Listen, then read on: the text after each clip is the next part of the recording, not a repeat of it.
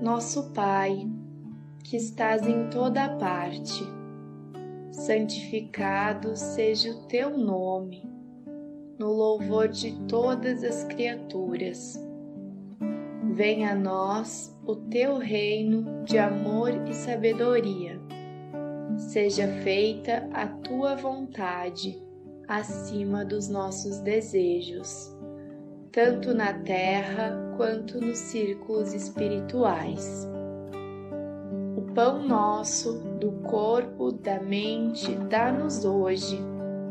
Perdoa as nossas dívidas, ensinando-nos a perdoar nossos devedores, com esquecimento de todo o mal não permitas que venhamos a cair sob os golpes da tentação de nossa própria inferioridade.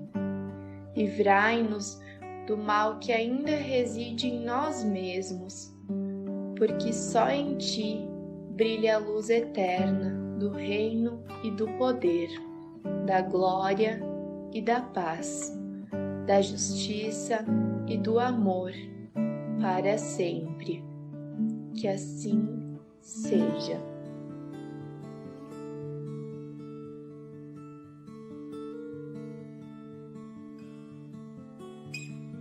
Noite a todos. Mais uma vez, sejam bem-vindos. Quarta-feira de Jesus nos Lares, aqui na Seara de Luz. Tanto quem está aqui presencialmente quanto o pessoal da internet. É sempre um prazer estar aqui, para mim principalmente, porque posso participar desse, desses momentos tão gratificantes e energéticos. Deixa eu dar um famoso boa, boa noite o pessoal da NET. Enquanto isso, vocês já ficam vendo quem são os nossos amigos. Vamos ver. A Érica. A Érica chegou mais tarde hoje, né, Érica? Hoje não teve o Felipe para ti, para chegar antes. Boa noite, Érica. Boa noite, primo irmão Benedito. Benedito ao seu, lá, da, lá do Nordeste. Manda um abraço para Ivana aí, que faz tempo que não vejo a Ivana por aí também, tá, Beni? A Sul tá por aí também, a Suelce. A Hilda, a mãe do Felipe. O Cláudio, Rogério, Ó, temos mais um amigo lá de Ibiraiara, está aí de novo, o Alcimar. Acho que gostou da, da semana passada, está aí de novo. Graziela, grande abraço aí para a turma toda, Graziela. Para você também, seja bem-vinda. A Maria, lá de Caxias, né, Maria? Seja bem-vinda também. Grace, que saudades, Grace. Fazia tempo que eu não te via. Rogério, será que eu pulei? Falei, Rogério? Falei? Olhei para Grace e vi o Rogério em cima. A Elza, também minha outra prima ali de Caxias, seja bem-vinda. A Gláucia, bem-vinda, Gláucia. Leonardo, bem-vindo, Léo. O Leonardo ficou, me xingou semana passada, não tinha dado boa noite para ele, ele me xingou. O pessoal gosta que dê boa noite aqui, viu? Então vocês exercitam, quem está aqui presencial exercita a paciência, sabe? Essa parte que ficar esperando um pouco. Mariane, grande amiga também, seja bem-vinda, Mari. E a Nara, lá de Vacaria, seja bem-vinda, Nara. E aí, gente, muito difícil de chegar até aqui, aqui hoje ou não? Eu achei que ia estar tá mais frio, me equipei, mas até estou com um pouquinho de calor agora. Me equipei bem e esquentou. Será que chove amanhã de novo? É. E aí, vão virar sapo ou quê? Bom, gente, em primeiro lugar, acho que é, é mais do que obrigação minha. Uma pessoa que gosta muito de ler. Estou lendo atualmente também alguns livros ali que eu separei, tanto livros espíritas quanto livros que fazem com que nós possamos nos desenvolver pessoalmente. Eu criei até uma seção lá dos meus livros. Eu gosto bastante de ler livros digitais também. Eu criei uma seção chamada Desenvolvimento Pessoal. Lá eu trago vários livros que também ajudam a gente e conectam as ideias do que eu aprendo dentro da doutrina espírita com o que os, os grandes mestres e professores que, que estão por aí hoje nos trazem de ensinamento. Então a leitura é muito boa E eu não posso deixar de falar da Feira do Livro. Então, acho que o pessoal hoje deve estar lá, já montando. Acho que é hoje que montam. É hoje? Um abraço para o pessoal aí que estão com celulares assistindo Jesus nos lares. Um grande abraço para vocês. E, e a, vamos ter uma stand lá da Seara de Luz com livros. Então, quem for adepto à leitura, quiser ir lá conhecer um pouco, diz que o pessoal lá é especialista e vai falar tudo para você sobre os livros da Seara de Luz. Quem estiver lá vai dar uma aula do que, que é cada livro, o que, que fala cada livro. Então, visitem, mas não só a Seara de Luz, eu acho que vale a pena prestigiar, é, uma, é um evento que tem que se incentivar. Nossa, a leitura é a salvação do mundo. Quanto mais cultura a gente trouxer para o nosso mundo, melhor mais, mais prático. Os livros nos ensinam tudo o que nós precisamos saber. E eu gosto muito da, daquilo que diz assim que quando nós lemos um livro, se nós realmente nos importarmos com a leitura dele, nós vamos conseguir conectar mentalmente as ideias do autor. E aí vale a escolha de bons livros para ler. Bons livros é tudo. Bom, o objetivo de hoje, o título do nosso encontro de hoje é Indulgência. E o objetivo principal é sair daqui hoje, pelo menos, entendendo o que, que a doutrina espírita nos fala sobre indulgência, o que, que é a indulgência. Então, antes de nós falarmos sobre indulgência, por que, que eu escolhi esse tema? Porque ele é um tema que tem tudo a ver e ele é a essência de tudo que nós precisamos aprender. Existe uma frase que diz o seguinte: fora da caridade, completem a frase, então me ajudem aqui.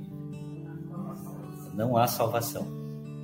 É bonita essa frase, mas o que ela significa? Bom, ela significa que a caridade é tudo. A gente precisa aprender a praticar, a exercitar a caridade em nossas vidas.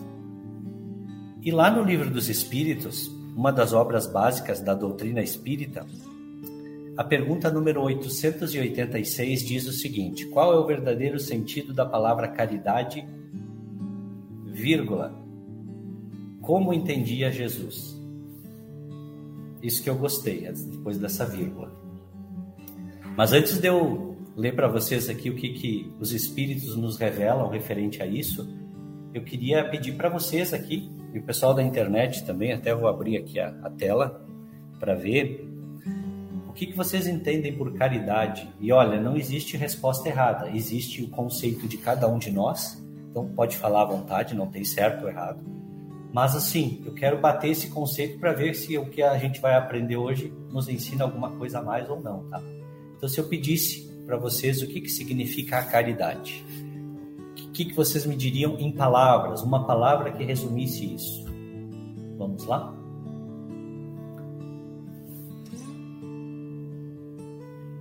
Silêncio é caridade. Escutar o próximo. Escutar o próximo, o que mais? O que, que vem na cabeça de vocês? Que vale tudo.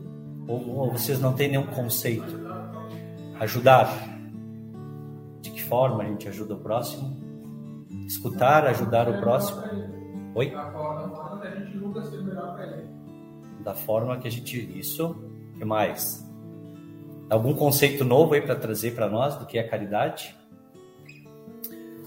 Pessoal da internet aí, alguma, alguma, algum conceito para o que, que é a caridade?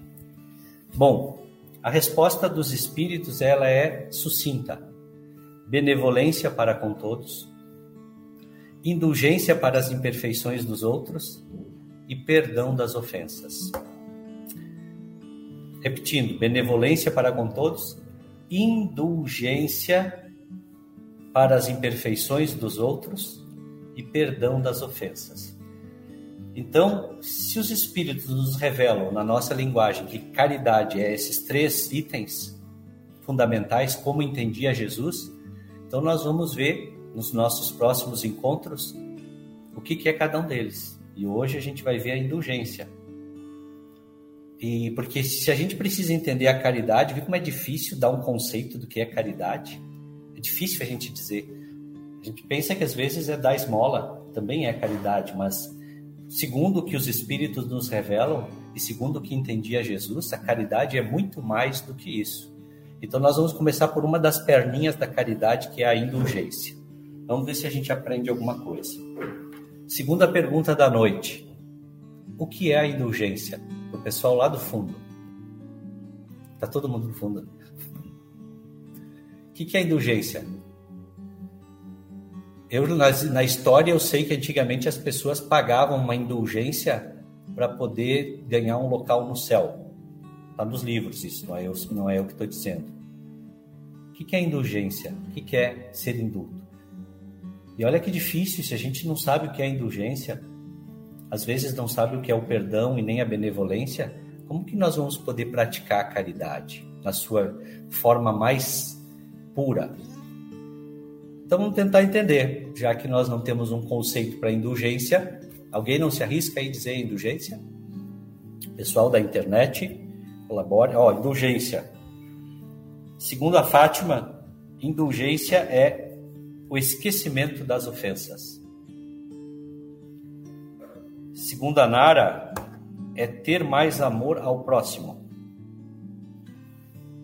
Muito bem, boa, boa colaboração dos internautas.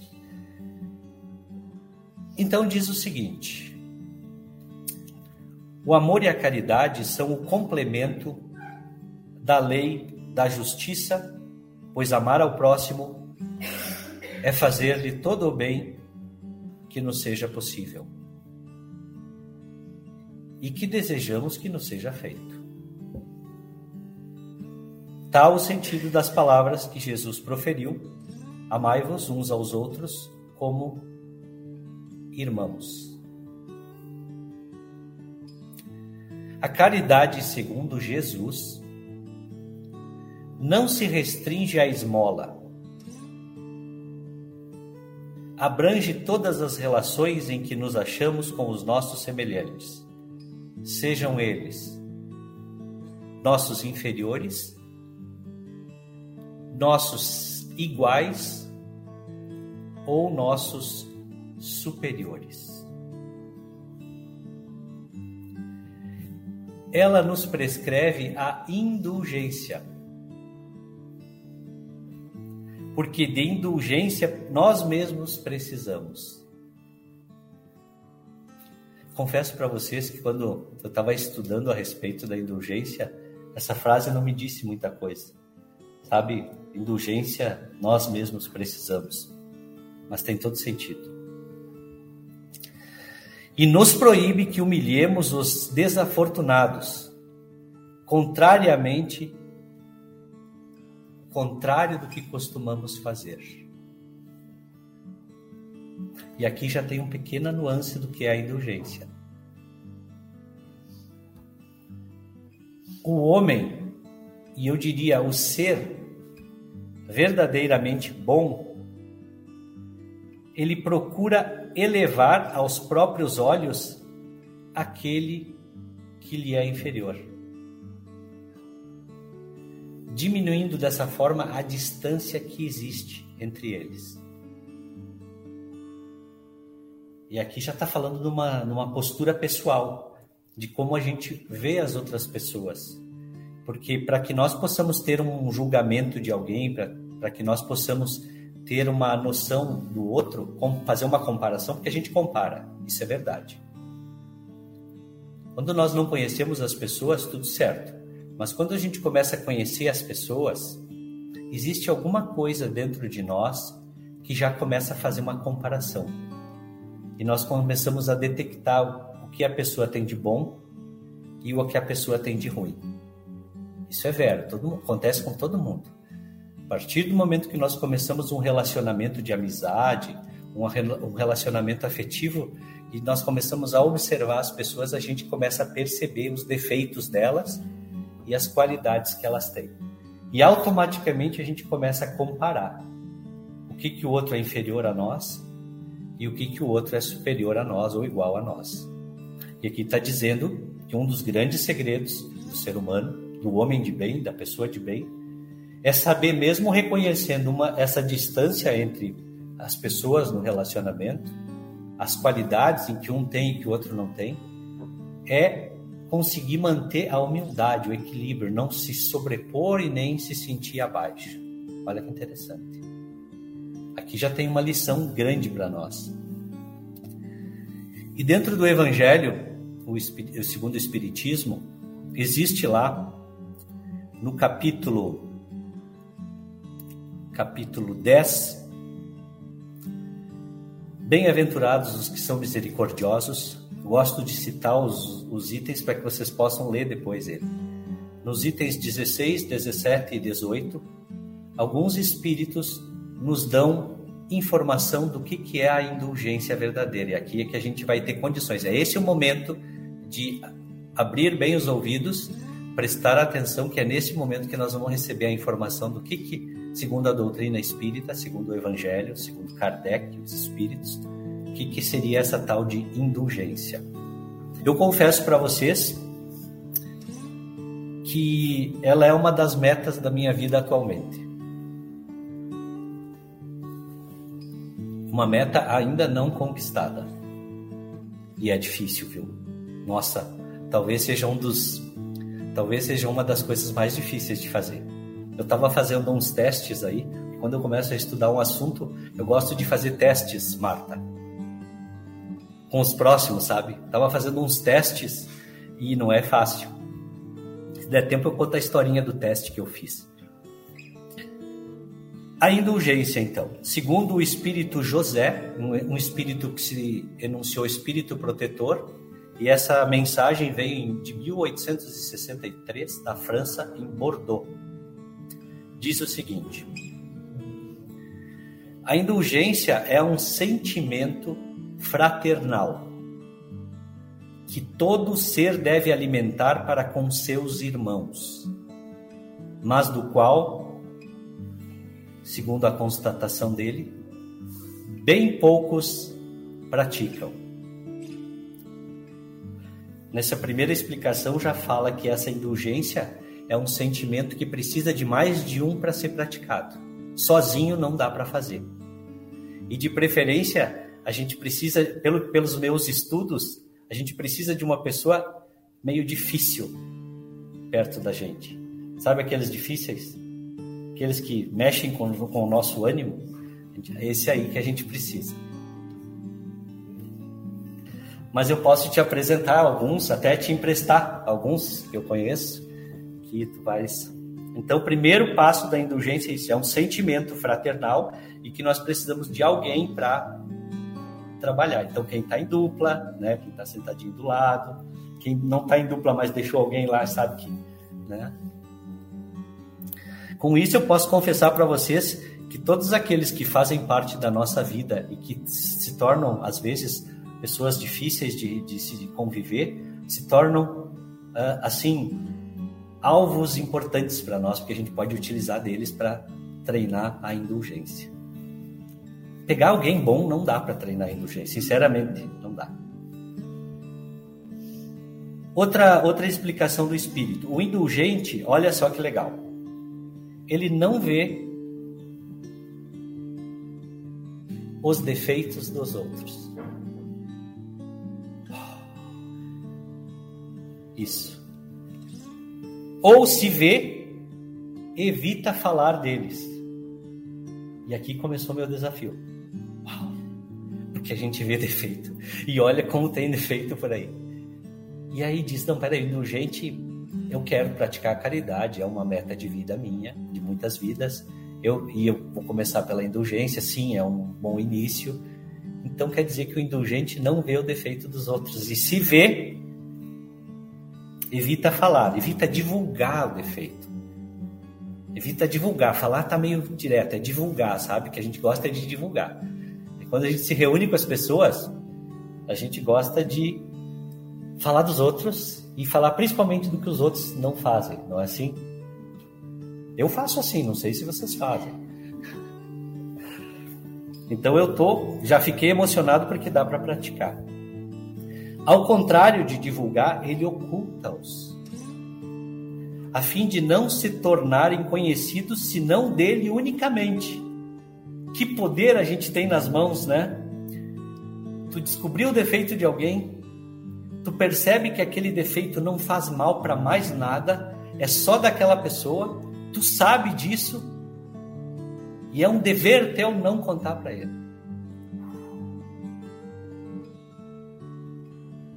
Tu sabe ele não sabe. E ele não vai perguntar para ti qual é o defeito dele. E tu não vai dizer, porque agora a gente está embasado no Evangelho, não pode falar. Na realidade, ele diz: se for um defeito que agrida a sociedade, que seja um mal que está fazendo um problema para várias pessoas, às vezes até é obrigação da gente observar isso. Mas, mesmo assim, tem alguns critérios para fazer, que não é o nosso assunto de hoje. O nosso assunto de hoje é não divulgar. E se a malevolência, fala mal, né? Os descobre, os defeitos, acaba que se acha uma desculpa para não ficar falando dos defeitos dos outros. A gente se escapa, foge, é, não é bem assim, mas a gente tem que ver o lado bom. Aí a gente vai ter que aprender, eu acho, com os dinamarqueses. Os dinamarqueses, segundo alguns autores aí que eu já li, diz que são assim. Desde pequeno, eu fiquei encantado em saber que eles que eles não falam mal dos outros. Precisamos fazer um estágio lá com os dinamarqueses. E aqui a terceira dica. A terceira dica, não sei se tem dinamarquês aí, descendente, vô, bisavô. E a terceira dica diz o seguinte: isso do espírito José. O indulgente jamais, o indulgente jamais se ocupa com os maus atos dos outros. Pensa. A menos que seja para prestar um serviço. Que eu estava falando, né? Mas mesmo neste caso, tenha o cuidado de os atenuar tanto quanto possível. Não faz observações chocantes Daí eu começo a me lembrar das coisas, né? A gente vê um defeito da pessoa, a gente já vai direto em cima, assim, mas vai, vai como um míssel, né? Vai num, num jato para detonar. Não faz observações chocantes e não tem nos lábios censuras. Olha só que interessante. E a primeira coisa que a gente faz, geralmente, é quando a gente vê alguém fazendo algo errado, e como é que eu sei que é algo errado? Olha só, eu que estou julgando, eu que estou dizendo que está errado. Quando a gente vê algo que está errado, qual é a primeira coisa que se faz? Censura.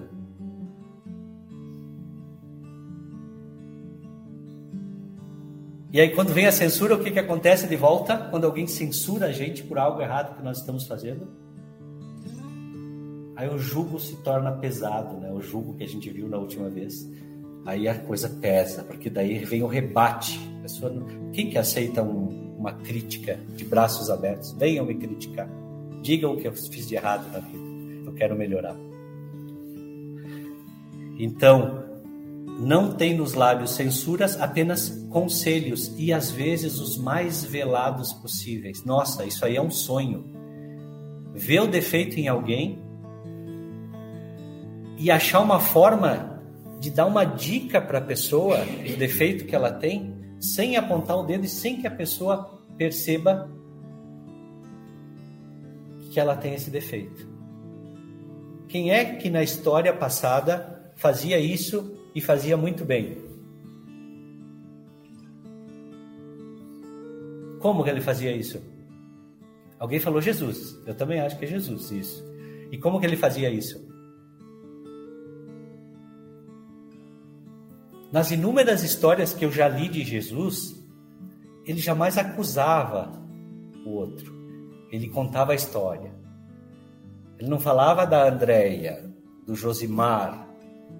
Ele falava de alguém que fazia isso. Né? Quando eles perguntaram lá, escuta, o que, que é caridade? Aí ele contou a história do bom samaritano. Para ti, quem que foi o bom aí da história? Ah, foi o cara que não devia ser, mas foi ele. Então, Jesus foi o campeão em mostrar como se faz isso. E se a gente quiser aprender, é só ler as histórias dele. E aqui tem um cantinho para a gente refletir, então. Quando criticamos, falar em indulgência é falar em não criticar. Quando criticamos, quais são as consequências de um ato de criticar? Quando nós criticamos alguém, qual é a consequência disso?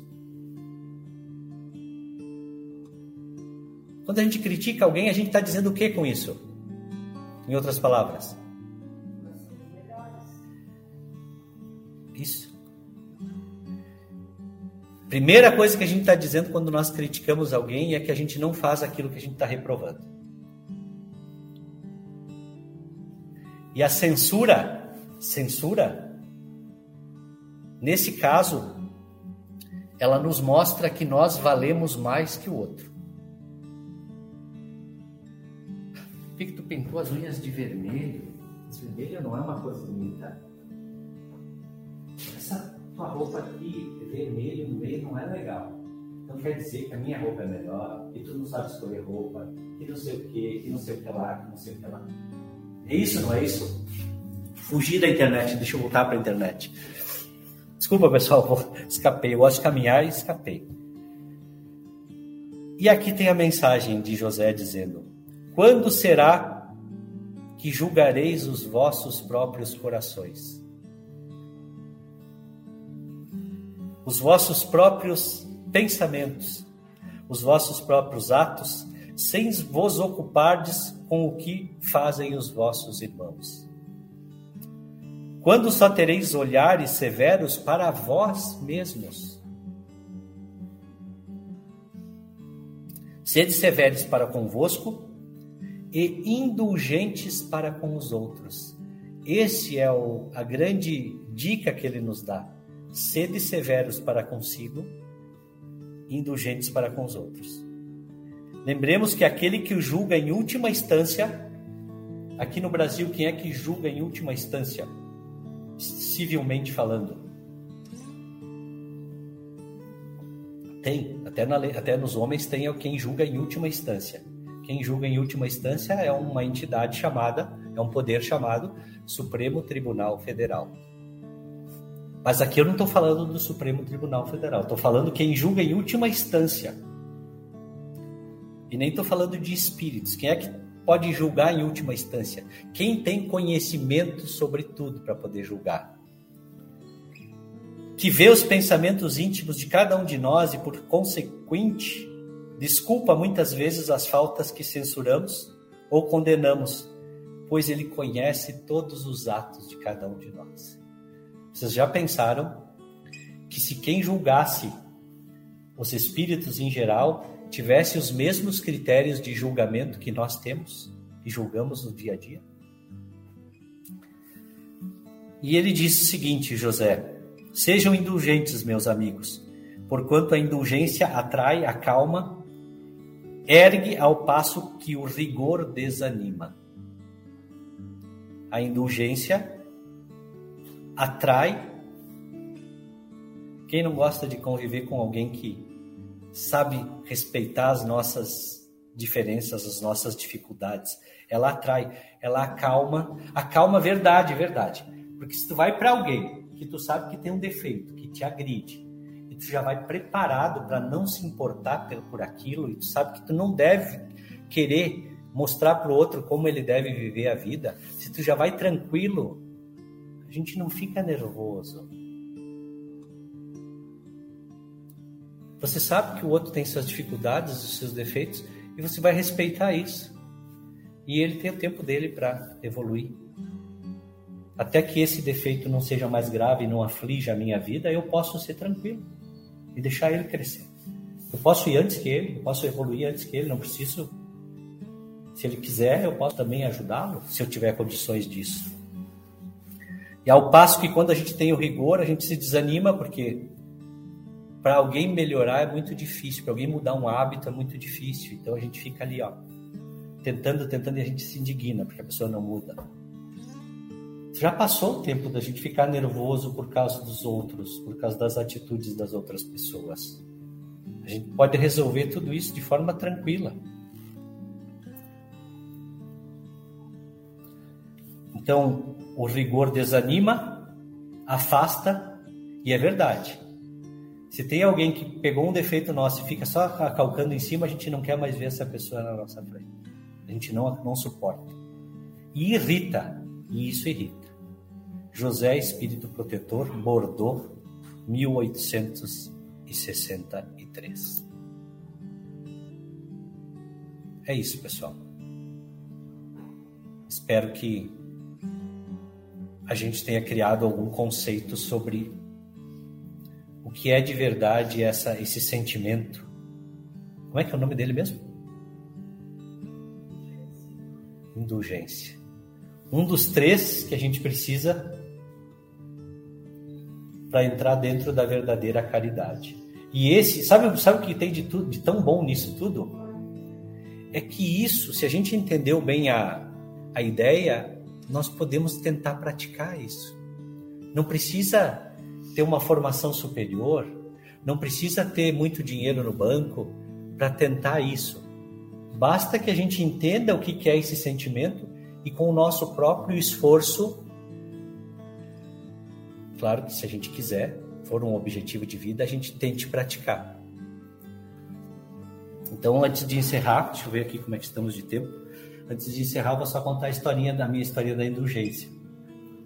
Então, eu tenho uma coisa que irrita lá em casa. Tem uma coisa que me irrita. É a pia toda cheia de água. É o momento de treinar a indulgência. Sabe quando chega na pia que tu vê aquela pia toda cheia de água, água espalhada para tudo que é lado, e que tu acredita que nenhum ser humano em, em, em bom estado consiga fazer isso? E aquilo deixa nervoso. E o que, que a gente tem que fazer nesse caso? Procurar o culpado. Tem que procurar o culpado. E a gente vai atrás do culpado e e a gente não encontra o culpado. Graças a Deus a gente está estudando a indulgência, porque nós não encontramos o culpado. Mas aquilo fica assim, a gente começa a investigar, investigar, investigar, e aquela pia lá, daí tu seca ela, daí tu vamos ver se ela vai só, se ela faz sozinha. E eu descobri que o culpado eu sequei ela toda e aí eu fui fazer um teste. Eu, eu pensei assim, indulgência, eu tenho que ver se eu sou culpado disso. Deixa eu ver se eu usando a pia eu consigo fazer tudo isso. Daí a gente seca ela bem sequinha e vai usar a pia. E aí vai usar a pia e tu termina de usar e tu olha, é, não, não faço isso. Então quer dizer que eu poderia cobrar. Já vai ficando feliz. Mas eu fiquei triste porque não tinha culpado. A gente estuda, investiga. Era um gato invisível o culpado dessa, dessa pia molhada. Porque ela estava seca, eu fechei a porta, abri de novo, estava molhada. Só pode ser o gato invisível. Então, a, a, na maioria das vezes a gente não investiga, não sabe, e eu, não, eu descobri, é um gato invisível que tem lá em casa, que molha a pia, para deixar quem não gosta disso nervoso. E a partir do momento que eu não faço, não me preocupo mais com essa pia molhada, o gato perde a graça para o gato invisível fazer essas piadinhas comigo. Não tem mais graça. Mas no caminho de descobrir o gato invisível, eu pude me observar e ver que Muitas vezes é humanamente impossível usar uma pia sem molhar as bordas dela. E daí a gente começa a pensar: meu Deus, mas isso realmente me deixava nervoso, uma pia molhada? Quando nem eu consigo deixar ela tão sequinha depois de usar. É água, né? Água molha. Não tinha pensado nisso. Estava tão nervoso em procurar um culpado da pia molhada que acabei esquecendo de saber que que não tinha tanta culpa. Olha só que interessante, né, gente? Então falta análise, falta percepção, falta a gente ver que a gente também molha a pia, que também a gente faz as coisas erradas nos lugares. E às vezes nós não julgamos com tanto rigor nós, mas se outro faz e a gente chega lá e encontra errado, nós queremos o outro. Viu como é simples testar a indulgência? a gente pode testar nas coisas simples da vida. né?